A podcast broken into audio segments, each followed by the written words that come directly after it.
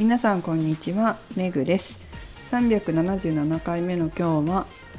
健康経営エキスパートアドバイザー資格に合格しましたをお届けします。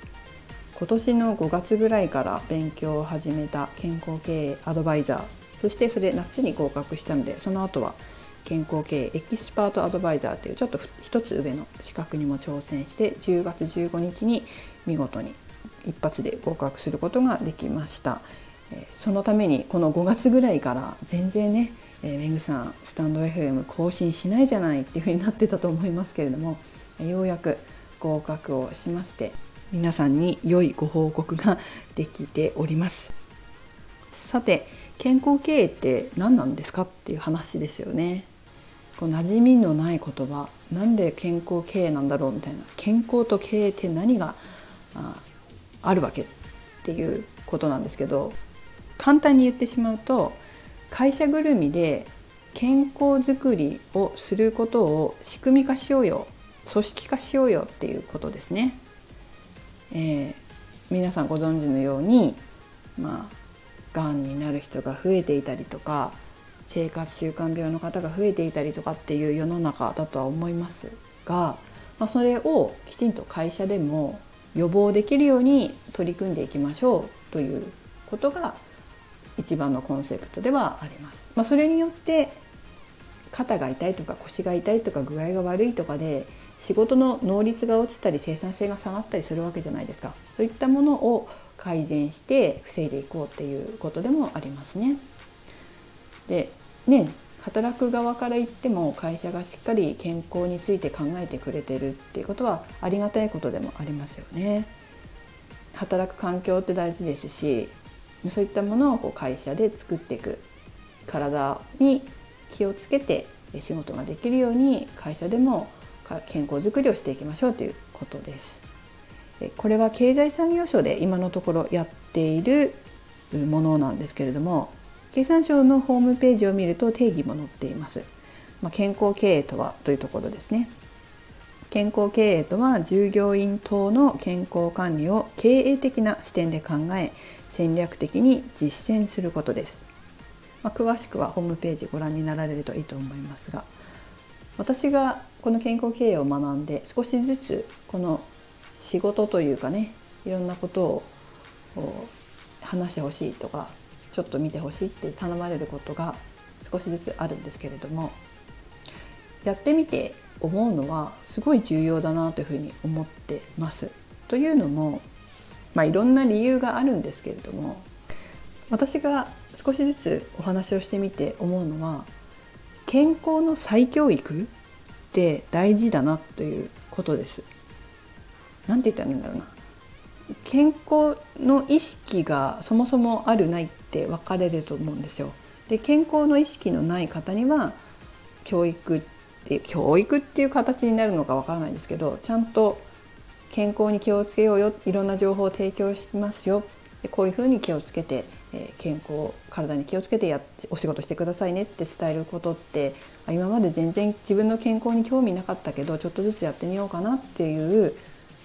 きっかけにもなりますし意識があったとしても今すごく情報が氾濫していてどれが本当の情報なのかいい情報なのか分からなかったりしますよね。そういった中で専門家がきちんとこういうふうにしていくとこうですよこうなりますよっていうことを提示できるっていうことって大事だと思うんですよ。あ本当はそれが大事だったんだなって、まあ、テレビで言ってることが嘘だったなとかそういうことではないんですけども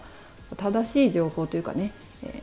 自分って聞いてるけど分かんないこともあるじゃないですか何か言われてるんだけどテレビでこういうふうに言ったりとか本でこう読んだけどなんか意味が分からないとかまあ、健康診断なんかすごい最たるもので健康診断の結果が出てきたんだけど何のことやらわからないみたいなこともあるあるですよっていうかほとんどそうだと思うんですよ。専門的な医療の知識がなければ健康診断の紙だけ見ても分かんないわけですよ。何回もこのラジオでも話したと思うんですけれども、まあ、うちの生徒さんたちはたまに検診の結果を持ってきてくれるわけですよね。私から見たらあれこれちょっと気をつけなきゃいけないんじゃないって思うことでもなんかお医者さんに何も言われなかったからいいかなって思ってるっていうことってほとんどなんですよ。だけど予防っていうことを考えていくと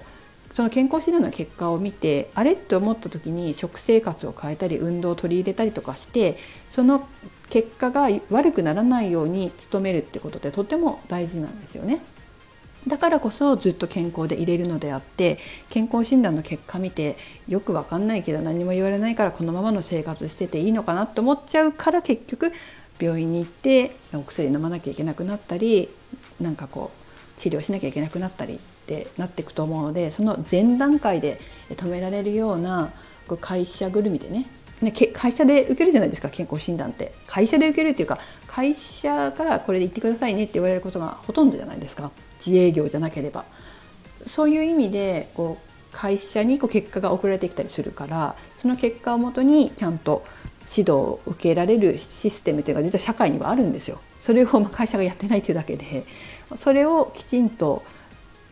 なんていうの組織化してあげるっていうか制度化してあげてお話を聞けるようになると予防という観点からももっとね、えー、健康づくりに気をつける方健康に気をつける方が増えてくるんじゃないかなっていうふうに思っています。本当これちょっとざっくり話してしまってますけれども詳しくはね、えーなんか勉強会したいですね。なんか私もお伝えしたいなとかっては思ってるので、えー、そうね。オンラインか何かでやりたいですよね。この健康経営ってね経営者さん向けですけど今はね経営者さん向けにやってるものですけど本当は従業員さんも聞いてなんで健康経営が必要なのか、まあ、健康経営っていうか健康でもあるんだけれども健康なんだけれども、まあ、経営とやっぱり、まあ、人間仕事してるのでどうしてもこう仕事と直結してくるじゃないですか健康状態って。そういったことを考えると従業員という立場であってもなんで会社でこういったことを気をつけていく必要があるのかっていうのを知っとくことって大事じゃないかなっていうふうに思います。なので、えー、普通の一般の方向けにもこういう勉強会をするのはいいんじゃないかな一般の方って言ったら変だな従業員として働いてらっしゃる方向けにも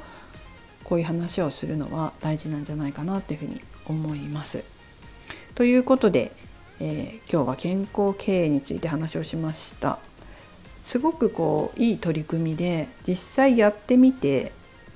その意外と気をつけてるんですよみんな。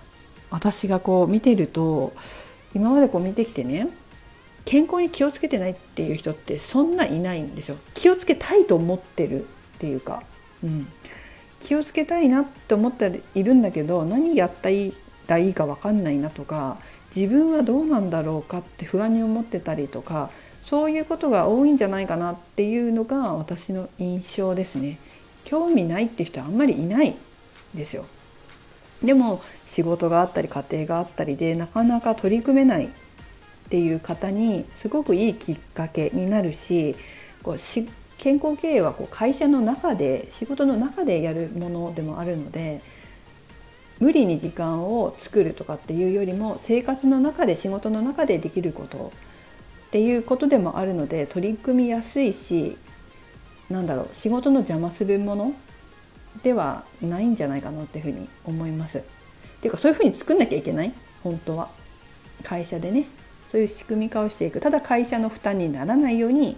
考えていく必要があるっていうことですね。まあ、そんなサポートをこれからしていくということです。えー、ぜひ皆さん何か質問があればお答えしたいと思うのでレターか何かねいただければと思います。